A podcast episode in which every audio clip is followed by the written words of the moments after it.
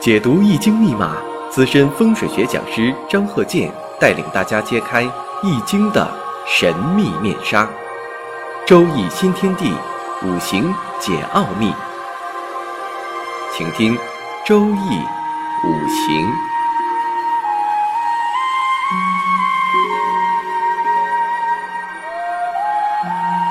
上山微电台荣誉出品。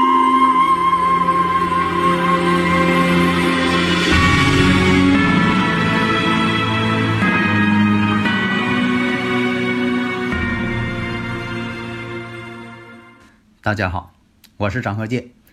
周易五行，我们这一堂啊讲一下生日五行以及环境学。下面我们就看这个例子，看这个生日五行：丙申、壬辰、壬子、庚戌。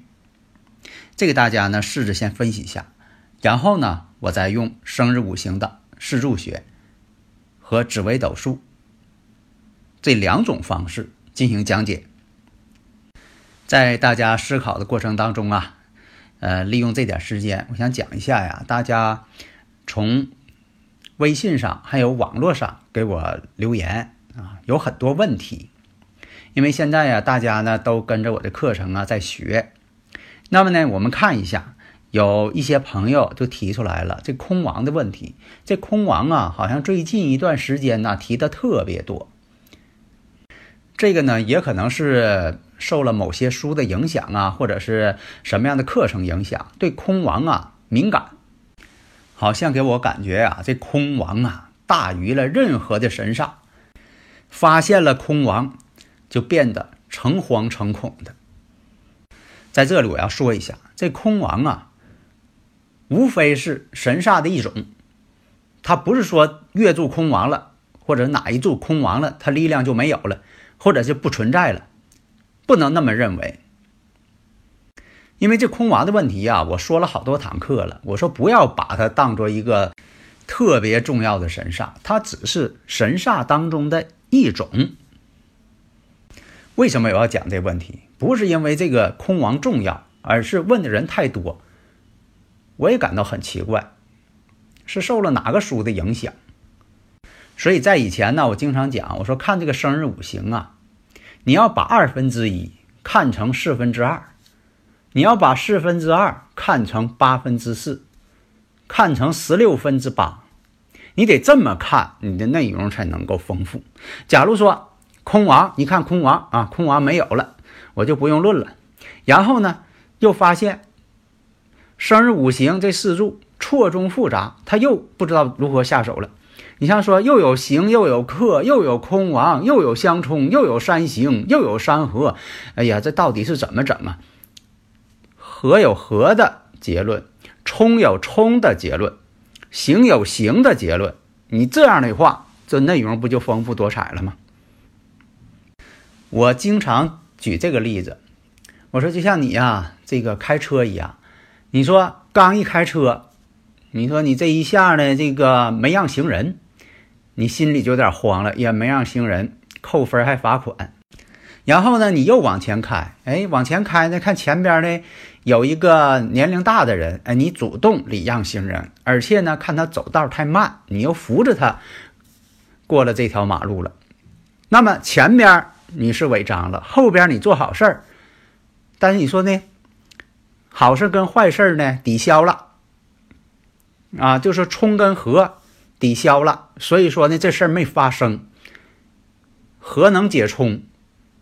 啊，前面那个违章也没扣我分也没罚我款，因为后边我做好事儿了哈。哎，前面那违章就不罚款了，能有那事儿吗？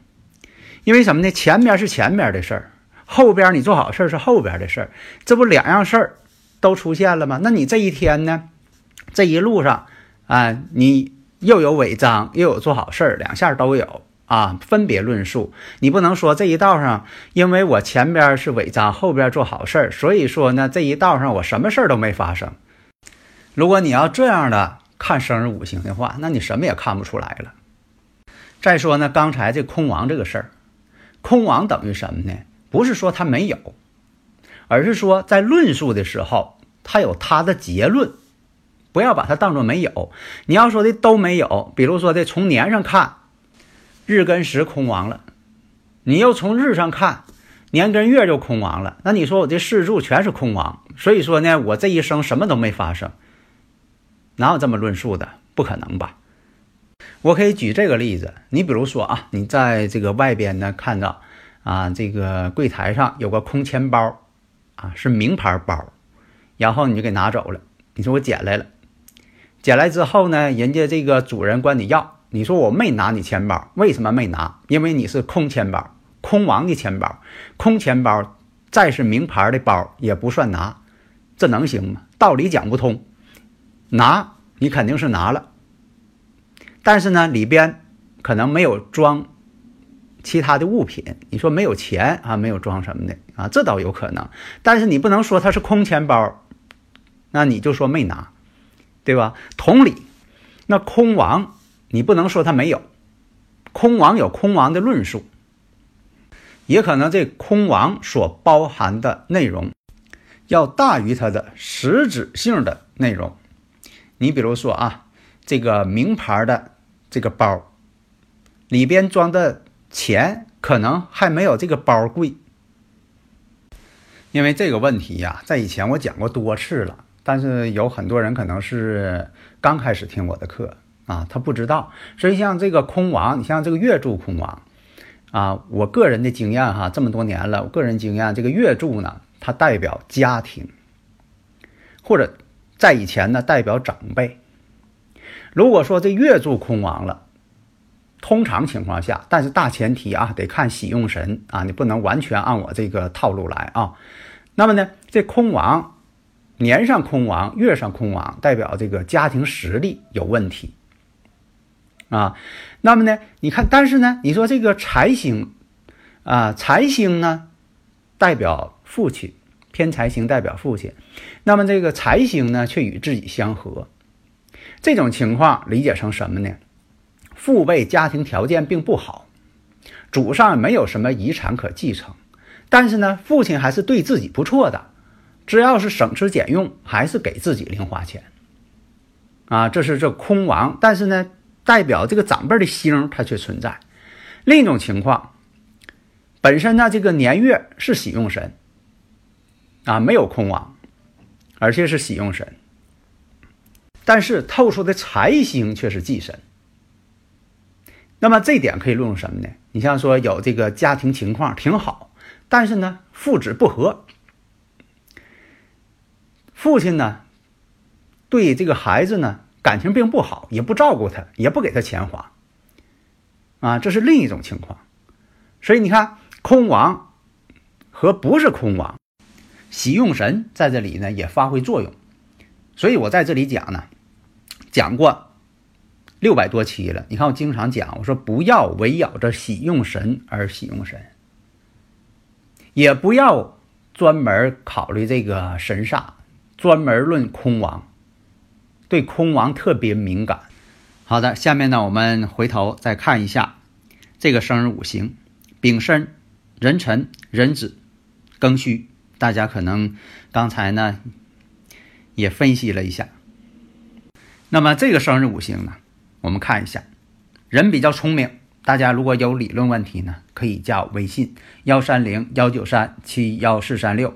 你看上述我回答那些问题呢，都是好多听友朋友啊给我来微信呐，啊搁网上留言呐，是吧？然后呢，我看到之后啊，我都会统一回复。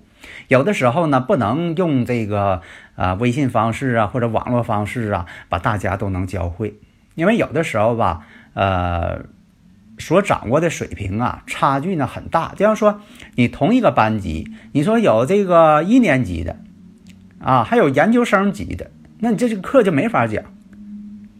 那么大家看一下，那么这个生日五行为什么聪明呢？大家要记住，以前我在这个五行大讲堂当中啊，也讲过啊，专业课程五行大讲堂。我现在讲的呢是周易五行啊，普及性课程，让大家都能听懂的。那么专业性课程我讲过，我说这个金水强旺，有金水啊，一般来说呢，这个金白水清，况且呢，我们看一下申子辰，大家发现没有？得养成这种敏感度，不要总养成那种神煞敏感度，不要这个一看到生日五行，第一步就找空亡。我为什么老提这个事儿？因为大家都在问这个事儿，我不得不讲。你这一看，婚姻宫带阳刃，寅子日嘛，然后呢，地支申子辰合水局了，这水已经很旺了。所以在五行当中呢，水呢代表聪明。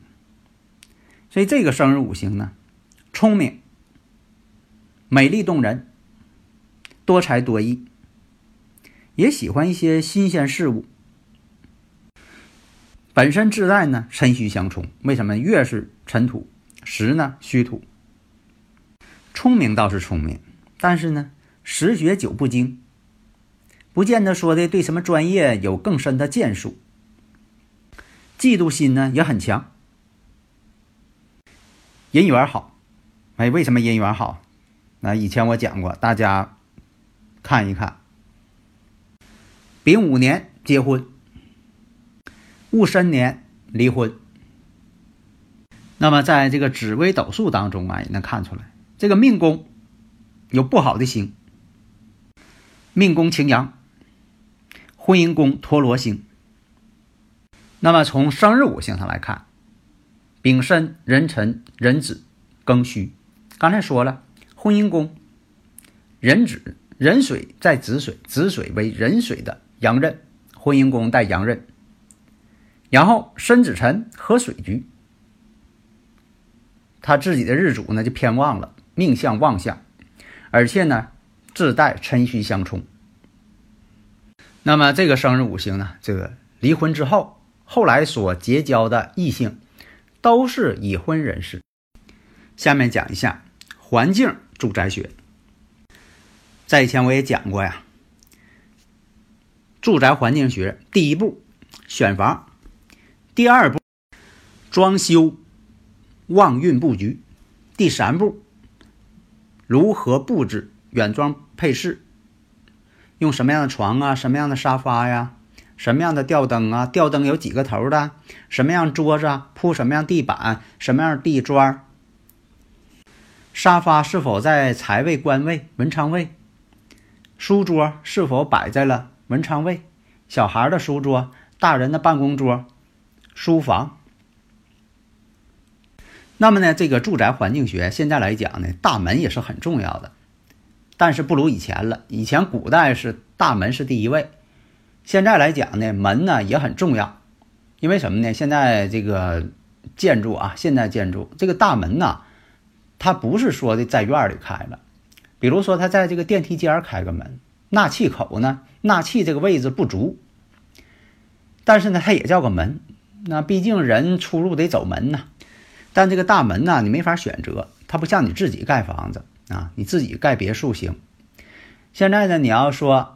你买个新房子，这大门呢没法选择，它就是这么选的，它就是这么设计的，你也不能给改动。所以说呢，第一步要选房，根据房屋坐向悬空飞行法，那么发现呢，这大门恰好落在了旺星之处，那非常幸运，那那得恭喜你了啊，你这个房子选的不错。但是呢，根据这个悬空飞星组合，你发现这门呢，它落那个飞星位置啊不对。那这个呢，就有待于商榷，有待于研究了。但是呢，不因此呢，你说这个房子我不要了，你说这个性价比都挺好，那房子价格也好，什么都好，啊，就因为这个门的事儿，那怎么办呢？第二步，如何在装修上进行一些化解？所以现在的住宅呢，你像窗户、啊门呢，这都是纳气口，非常重要。但是呢，选房呢不能模式化，有很多这个听友朋友说的，是不是这个八运呢？选择这个东北方高一点的，啊，或者是这个西南方低一点的，就按这个选，那怎么行啊？有很多这个小区你也看不出来高低。那选房看什么？就是看坐向，看坐向，再看坐向，坐向非常重要。你像这个入户门。